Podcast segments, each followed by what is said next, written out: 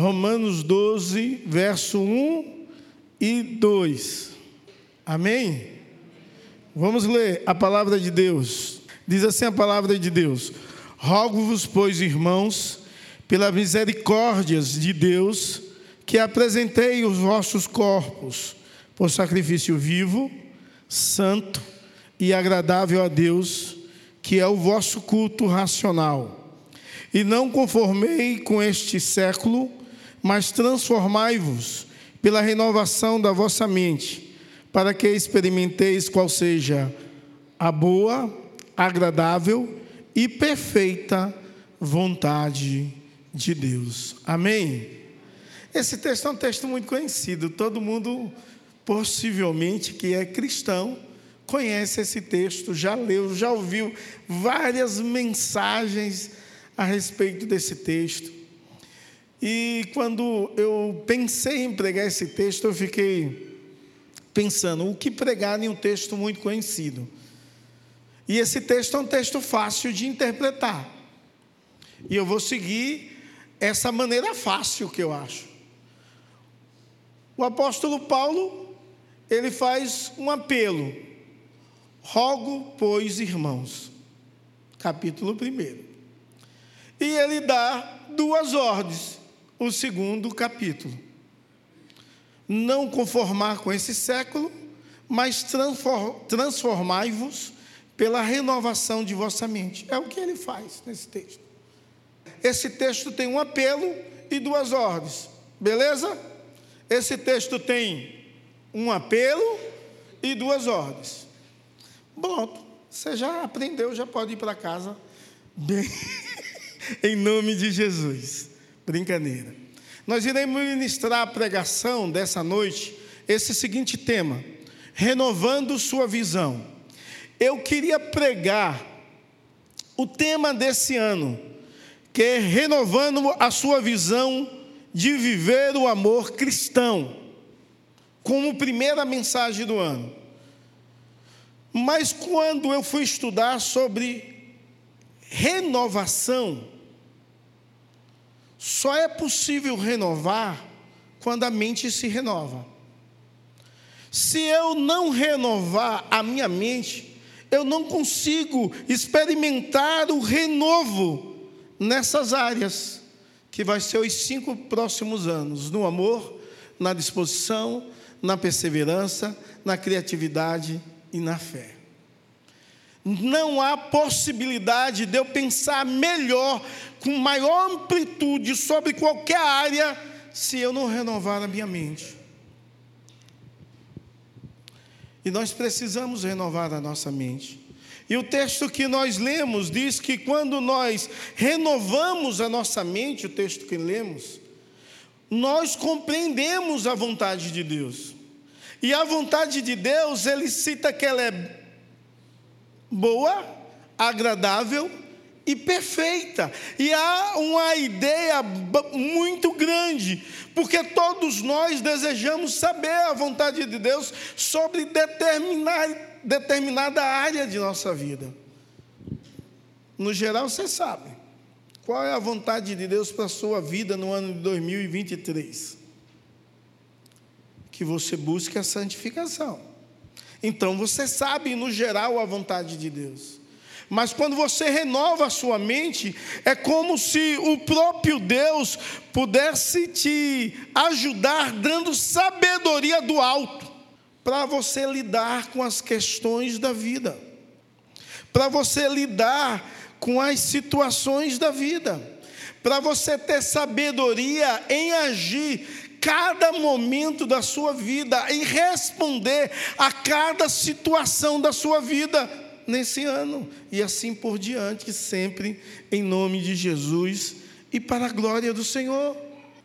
Mas talvez você e eu entendemos que precisamos renovar a nossa mente, mas algumas vezes não paramos para atentar qual é a maneira bíblica de renovar a mente. Para que o, a minha mente e o meu coração se encha de sabedoria e eu possa responder às minhas relações afetivas, interpessoais, relações familiares, relações na igreja, para que eu possa responder sempre de acordo aos princípios de Deus, à vontade de Deus. Então, nós iremos ministrar nessa noite sobre renovando a sua visão. E você precisa renovar a sua visão em muitas áreas da sua vida. Você precisa renovar a sua visão para fazer segundo Deus deseja, segundo os princípios de Deus, e não é fácil. Porque muitas vezes nós queremos resolver do nosso jeito, responder do nosso modo, viver como achamos que devemos viver. E mesmo algumas vezes, conhecendo a palavra de Deus e a verdade de Deus, nós somos como um burro. Porque não damos ouvido o que Deus quer falar. E sabemos, mas tomamos a posição do nosso jeito. E infelizmente a igreja vive em conformidade muitas vezes com o mundo, com a verdade do mundo, com o que o mundo oferece, com, o que o mundo prega. Não anseia por uma transformação. E a transformação de Deus se dá de dentro para fora, de uma forma tão extraordinária e magnífica, que nós aprendemos a viver cultuando a Deus, mesmo sem estar em uma reunião, em uma assembleia do povo de Deus reunidos, como eu e você estamos agora. A ideia de Paulo é uma ideia de adoração como uma expressão de vida, é a ideia de um culto, onde todo momento em que vivemos é culto de Deus, e ele vai usar nesse texto alusão ao corpo como sacrifício santo, que dá uma ideia de culto, dá uma ideia de louvor, de adoração, porque quando você olha para o Antigo Testamento, você vê que o animal era sacrificado, o seu sangue era aspergido sobre o altar, tirava tudo que era impuro e queimava a carne e a gordura, e ela subia com um aroma suave às narinas de Deus. Isso era a apresentação do culto, de um culto sacrificial do Antigo Testamento. Ele usa nesse texto essa linguagem de sacrifício, mas aonde eu tenho de apresentar o meu corpo, não um animal. E ele também diz por que Deus permite que possamos apresentar o nosso corpo assim. Então, em primeiro lugar, a primeira divisão é um apelo. Deus, na sua bondade, usando o apóstolo Paulo, faz um apelo para que eu e você possamos ter uma visão renovada. E o apelo dele é: rogo-vos, pois, irmãos, pela misericórdia de Deus, que apresentei o vosso corpo por sacrifício vivo, santo e agradável é Deus, que é o vosso culto racional. Esse apelo, ele requer uma adoração a Deus. E adoração correta, não uma adoração imperfeita, não a adoração do Antigo Testamento que necessitava de um mediador, mas uma adoração perfeita, onde não há nenhum, nenhuma necessidade de mediação. Os versos 1 e 2 são versos conclusivos. Quando ele diz, rogo-vos, pois, a ideia é uma ideia de conclusão, ou seja, é diante de tudo o que você ouviu, eu te peço que você possa apresentar o seu corpo como sacrifício vivo, santo e agradável a Deus. E sabe o que é que Paulo tem falado aos romanos? desde o capítulo 1 até o capítulo 11, porque essa ideia é uma conclusão de um bloco do livro de Romanos. Sabe o que, ele tem falado? Ele tem falado que a salvação é no Senhor Jesus. Ele tem falado que Deus nos perdoou, que Deus nos predestinou, que Deus nos ama, que Deus nos adota, que Deus justifica. Ele vai falar o tempo todo de forma teológica o que Deus faz na vida do homem, a demonstração do amor de Deus, chamando, escolhendo antes da fundação do mundo, a demonstração do amor de Deus se dando, morrendo na cruz, a demonstração do amor de Deus perdoando, a demonstração do amor de Deus santificando o homem, a demonstração do amor de Deus de uma forma tão extraordinária e magnífica, a demonstração do amor de Deus, Jesus intercedendo por nós. O Espírito Santo também intercede, e o verso 8 vai dizer que tanto o Espírito como Jesus são os nossos intercessores. São verdades que o apóstolo está impregnando na mente e no coração daquela igreja, e ele diz: diante de tudo isso, eu rogo-vos, pois, que apresentei os vossos. Eu rogo-vos pela misericórdia de Deus que apresentei o vosso corpo por sacrifício vivo, santo e agradável a Deus, que é o vosso culto racional. A ideia de rogar pela misericórdia de Deus é ele diz bem assim: porque eu estou pedindo para você fazer o que Deus já fez por você. Eu estou pedindo para você viver a graça que Deus já imputou na sua vida. Eu estou pedindo pela misericórdia daquele que te amou primeiro. Eu estou pedindo pela misericórdia daquele que te salvou, que se doou, que te perdoou, que te justificou, que te, e vai te glorificar. E para isso há um desafio dessa adoração a um Deus que deseja que o seu povo responda à sua misericórdia, ao seu favor, com tudo aquilo que Deus deu, com tudo aquilo que Deus nos abençoou. E o desafio é porque nós somos chamados a apresentar o nosso corpo, a apresentar o nosso corpo a Deus. Pense bem, ele não está falando aqui de regeneração, porque a regeneração já é um ato da misericórdia de Deus, e por causa dela e de outras coisas que Deus fez, você precisa apresentar o seu corpo a Deus. A vontade de Deus é que você apresente a sua vida. E como é que se apresenta o nosso corpo a Deus? Se rendendo diante de Deus, diante da sua voz, da sua autoridade, se rendendo em obediência àquele que vive, que reina, aquele que governa, aquele que dirige. Render-se a Deus render-se diante do poder de Deus, da verdade de Deus, da misericórdia de Deus, render-se diante do amor de Deus, render-se diante da palavra de Deus, daquele que nos chamou chamou para vivermos para a sua glória. E a maneira de vivermos para a glória de Deus é render-se diante dele. Quando um bandido chega e vai te assaltar, alguns dizem mão para, para o alto. Por que faz isso? Levante a mão. Por quê?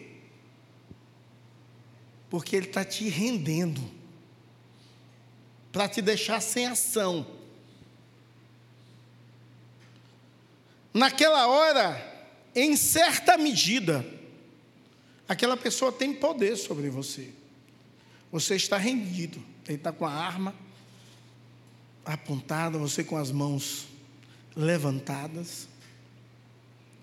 O que Deus deseja para que você apresente o seu corpo é que você se renda à autoridade dele se renda à vontade dEle. Pare de fazer do seu jeito. Pare de viver do seu modo.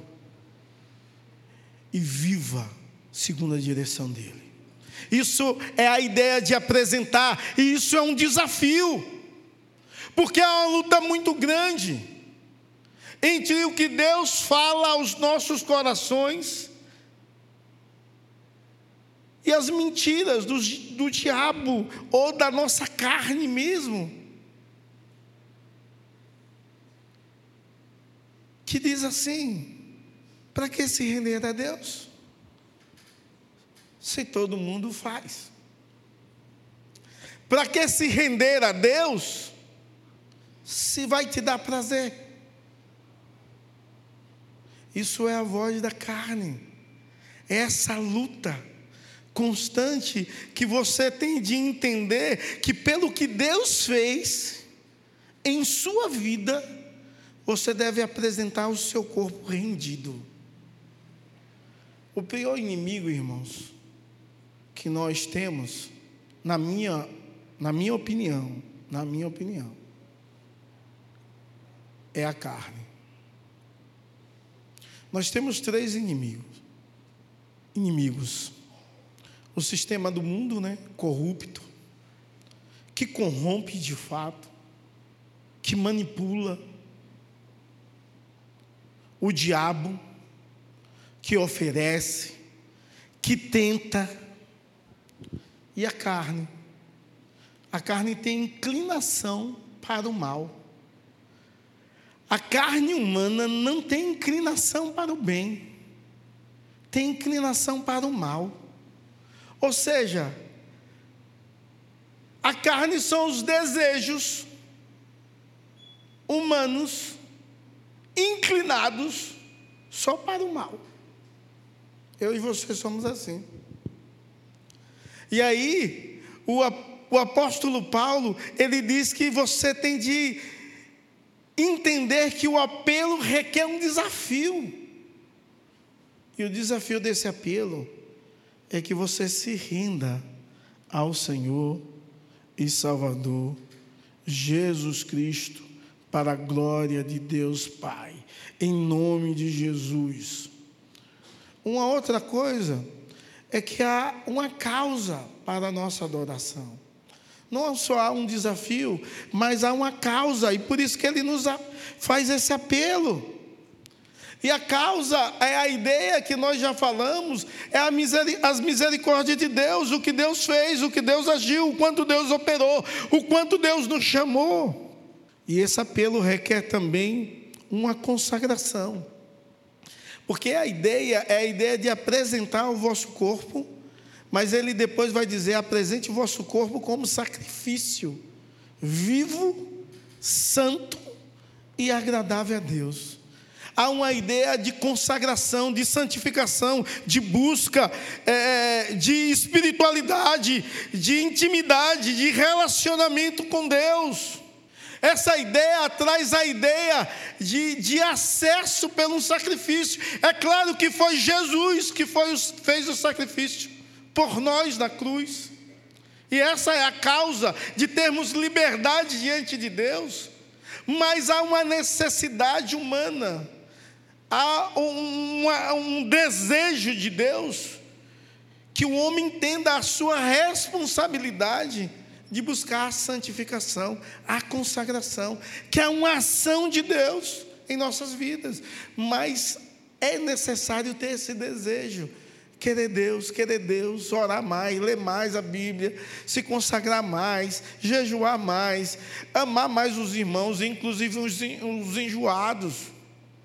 É, essa é a vontade de Deus para a nossa vida, para o nosso coração. Que possamos apresentar a nossa vida como sacrifício vivo, santo e agradável a Deus, que é o nosso culto racional. E quando nós apresentamos isso, nós apresentamos o nosso culto, nós apresentamos a nossa adoração. Então, o apelo é para que você viva como um adorador. Quando compreendemos isso, compreendemos que o sacrifício vivo significa que pertencemos a Deus. E sabe como é que nós apresentamos? Um sacrifício vivo a Deus? Quando na hora de você responder a uma situação, que o mundo quer te manipular para o erro, que o diabo quer te tentar, ou que a carne está desejando errado, você responda que pertence a Deus. Isso é apresentar a vida como sacrifício vivo. Isso é apresentar o nosso culto, que não é esse momento, é constantemente, é dioturnamente, é contínuo. É a ideia de mortificação da carne e busca a Deus. É a ideia de servir a Deus, apresentando a nossa adoração todo momento, em toda circunstância, para a glória de Deus. Então, a primeira ordem diz: não ter a forma deste mundo. A ideia de transformar é não conformeis, de conformar, conformeis, é a ideia de não se moldar à forma do mundo, não ter o mesmo padrão do mundo. E qual é a forma do mundo? Você pode dizer assim: a forma do mundo é fazer o homem egoísta, que leva a muitas males. Você pode resumir dizendo assim: fazer o homem a responder todas as situações com desejos carnais. Mas é claro que no capítulo 1 de Romanos 1, ele vai nos responder claramente qual é a forma do mundo. E ele diz que a maldade, a cobiça, a malícia, a inveja, o assassinato, o, o, o engano, a maldade, a fofoca, o orgulho, a inveja, a desobediência aos pais, a ser sem compreensão, a não ser confiável, incruel, injusto, ou usar práticas homoafetivas que Romanos 1 vai citar. Todas essas coisas do 20 em diante, você pode se deparar com uma série de coisas que ele vai citar. Disse: Isso é viver na forma do mundo. E todas as vezes que você responde às situações da vida desse jeito, você vive da forma do mundo. Todas as vezes que você responde às situações da vida com maldade, com inveja, com fofoca, com brigas, com divisões, com facções, com inveja, você vive como o mundo deseja. Romanos 1, 27 ao 31 vai declarar uma lista enorme que é conformar com o mundo. Então, como é que eu não conformo com o mundo? É quando eu também leio Gálatas 5, que fala sobre as obras da carne que são conhecidas de todos nós prostituição, adultério, lascívia, inveja, facções, divisões, ciúme, bebedice, glutonaria, e aí vai uma série. E todas as vezes que eu vou responder uma situação, eu tenho de parar e pensar: eu estou respondendo da forma do mundo ou estou cultuando a Deus? Essa é a ideia, é a ordem que o apóstolo Paulo está dizendo antes de responder uma situação da vida Pare e pense. Se eu responder assim, eu estou respondendo na forma, no padrão do mundo, ou a Deus.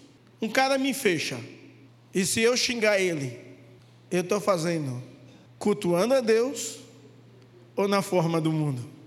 Pense. E quanta gente faz isso no trânsito? Andar no Guarujá, ontem e hoje, meu Deus. Tem gente doida de todos lados. É sério, no normal já tem, né? No normal já tem. Mas agora é pior. É gente bêbada, é gritando, é, é passando na frente, por zoeira. Então, imagine, jogando bola. Se o cara está cultuando a Deus, e vai cultuar jogando bola, e pode, porque o culto é constantemente. Mas na hora que um irmão dá na canelada, ele diz assim: vou dar no pescoço daquele circunciso. Porque para ele o irmão é incircunciso, de coração. É ele que tem sido. Então, isso é muito sério. O que o apóstolo Paulo está ensinando aqui é que você não deve conformar com esse mundo, não ter a forma do mundo, não responder como o mundo deseja. Um adolescente cristão precisa responder como Deus deseja. Hoje, nos nossos dias, perdão às meninas adolescentes, que toda regra tem exceção, e vocês são uma, glória a Deus. Mas as meninas hoje caem em cima dos meninos. E menino tem que ser muito crente. É sério. Porque no passado não era assim. O passado era os meninos, o interesse desperta em meninos e meninas. O interesse de namoro é normal. Isso é da natureza. Então, os meninos que saíam paquerando as meninas. Hoje não. Hoje não. Mudou o negócio. E o mundo está mudando. Agora, se a gente pegar o padrão do mundo, vamos mudar com o mundo, fazendo as loucuras que o mundo faz, vivendo como o mundo deseja, não como Deus deseja. Então, em vez de adorar a Deus no culto, que é constante, eu estou adorando a quem?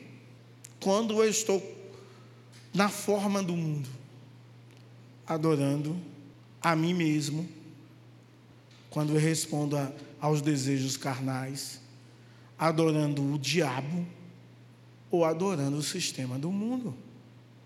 Isso é muito sério, irmãos. Isso é muito sério porque quando nós paramos e pensamos dessa forma, nós entendemos que a palavra de Deus e a vontade de Deus é algo tão, tão bacana, e, e veja como o Espírito Santo está direcionando a vida de Paulo para escrever dessa forma, uma sequência, né? nada aleatório. Ele está lançando luz ao que ele já escreveu, ao que ele já falou, para que a igreja possa ter um senso de santidade, de culto, de adoração. Então a ordem é: não viva na forma do mundo. E em, terceiro lugar, a segunda ordem é transformai-vos pela renovação da mente. E a ideia de transformar pela renovação da mente, o termo grego aqui é metamorfose. E todo mundo sabe a metamorfose da lagarta. Ela entra em um casulo, depois de um tempo ela começa a transformar. Quando ela sai do casulo, sai uma borboleta linda. Agora imagine, lagarto é bonito? Eu também não acho. Eu acho nojento o lagarto. Borboleta, é bonito ou não é? Tem borboletas lindas. Que foi uma lagarta feia ela passou por uma transformação, por uma metamorfose. O que o apóstolo Paulo está dizendo, a ordem é o seguinte: você era feio que doía, e Deus te transformou. E se Ele trans, transformou você, porque você não apresenta a beleza de Deus em sua vida. Porque as pessoas não glorificam a Deus pelos seus atos. Porque as pessoas não vê Deus e o quanto Deus é belo através de você. Já que a metamorfose aconteceu, já que Deus operou em nós, Ele está dizendo: sabe por que isso não acontece? Não é porque Deus falhou, não é porque Deus falhou. Isso não acontece, é porque Deus deseja que a sua mente seja renovada constantemente, diuturnamente, pela verdade de Deus, pela palavra de Deus. Mas como ser renovada a mente pela palavra de Deus, se você só ouve a palavra domingo à noite, alguns domingo de manhã, alguns vêm terça e quinta, outros não leem a Bíblia, outros não têm prazer na leitura, na devoção diária, na devoção de vida. Como? Essa transformação, que um dia será total na sua vida, ela já deve ser expressada hoje, constantemente.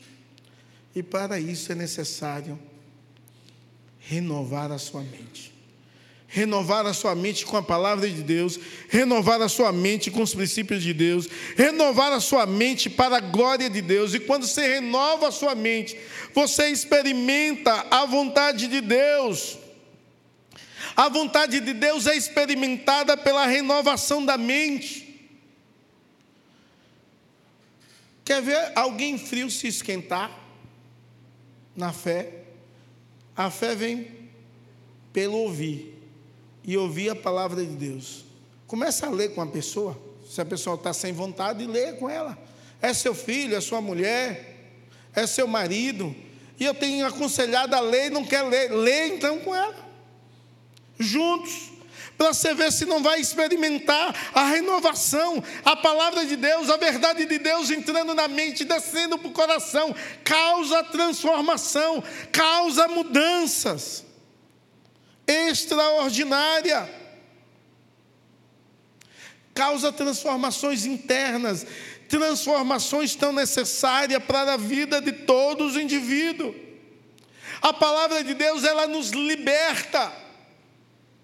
Quando você renova sua mente com as verdades de Deus, ela nos liberte. Quando nós conhecemos a verdade de Deus, a mentira alojada, fortalecida algumas vezes em nossa mente, é quebrada pela verdade de Deus, pela palavra de Deus. Nós somos libertos, pois precisamos entender constantemente que há uma necessidade de renovar a minha mente pela verdade de Deus. Quantas vezes eu e você lemos uma, um, algo bíblico, depois de ler a Bíblia há trocentos anos, e está lendo lá um dia comum, e diz assim: Eu nunca vi isso aqui na Bíblia. E você está lendo e diz: Meu Deus do céu, e eu nunca fiz desse jeito. Já aconteceu isso com você? Porque comigo já. Sabe o que Deus está fazendo? Ele está dizendo a minha palavra que se renova a cada dia ela vai renovar a sua mente, ela vai te polir cada vez mais, para tornar você cada vez mais parecido comigo, para que ela tenha cada vez mais autoridade na sua vida, para que você viva cada vez mais em submissão a essa verdade, a palavra de Deus. Então, quando nós compreendemos isso, nós entendemos e encontramos o caminho da sabedoria e da piedade ou santidade, como você queira falar, de forma espontânea. É claro que você sabe que a vontade de Deus é soberana. É claro que você sabe que a vontade de Deus é revelada na Sua santa palavra. Mas quando você enche, renova sua mente com a verdade da palavra de Deus, sua mente se enche de sabedoria para lidar e responder às situações com a sabedoria do alto, segundo a vontade de Deus. E aí você experimenta a vontade de Deus, que é boa, perfeita e agradável. Em vez de viver do seu jeito, em vez de viver de forma obtusa, como um menino rebelde que o pai e a mãe dizem: não ponha o dedo na tomada, um neném. E o bichinho vai lá se arrastando e só quer empurrar na tomada. Assim nós somos. Precisamos renovar a nossa mente para crescermos. Precisamos renovar a nossa mente para termos sabedoria para lidar com as demandas da vida, em nome de Jesus e para a glória do Senhor. Meus amados irmãos, quando nós entendemos isso, nós compreendemos que o Espírito deve operar dentro, de, dentro e fora de nós, dentro quebrantando o nosso coração, tirando a cegueira dos nossos olhos, tirando a corrupção da nossa mente, o Espírito Santo ele deve operar e deseja operar na sua vida. Então, o apelo de Paulo é: se você gosta de apelo para renovo de fé, quando um pregador diz, eu já fiz isso também, venha sair do seu lugar, venha receber uma oração. Pense, o apóstolo Paulo está chamando você para viver a verdadeira adoração, para tomar uma nova postura nesse ano, para mudar de vida, para viver para a glória de Deus. Ele está te ordenando duas coisas que vão desencadear de forma tão grande em todas as áreas da sua vida, se você obedecer, a não conformar com o mundo e a transformar-vos pela renovação de vossa mente. Que Deus vos abençoe, em nome de Jesus. Amém. Vamos orar? Senhor meu Deus, tem misericórdia de nós. Porque Deus, muitas vezes, meu Pai, sem ao menos notar, nós nos conformamos com esse mundo. Oh Deus, o sistema manipulador do mundo, muitas vezes tem manipulado as nossas vidas, os nossos negócios, as nossas relações.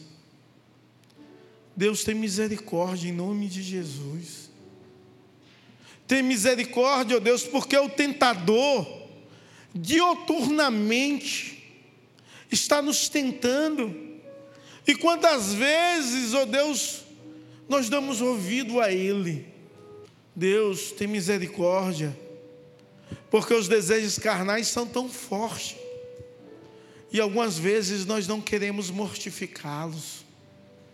Ajuda-nos, ó oh Deus, a nesse ano a vivermos uma vida de santidade, não vivermos uma vida de culpa, de escravidão, de algo do passado, mas uma vida de libertação. No entendimento que o Senhor é o Deus do perdão, é o Deus que salva, é o Deus que nos amou, é o Deus que nos chamou e nos escolheu antes da fundação do mundo. Oh Deus, é por causa do teu sacrifício único e suficiente na cruz, que tua palavra em Romanos diz que nenhuma condenação há. E nós cremos nisso, Pai, em nome de Jesus e para a glória do Senhor. Senhor, que possamos aceitar esse apelo, em nome de Jesus, entendendo que é por causa do Senhor, é da tua graça, das tuas santas misericórdias, que nós respondemos o Senhor em amor. Em nome de Jesus, visita, abençoa, transforma, restaura. Em nome de Jesus, nos dá, Deus, fome da tua palavra. Desperta-nos, ó Deus, para lermos a tua palavra. Em nome de Jesus e para a glória do Senhor. Amém e amém.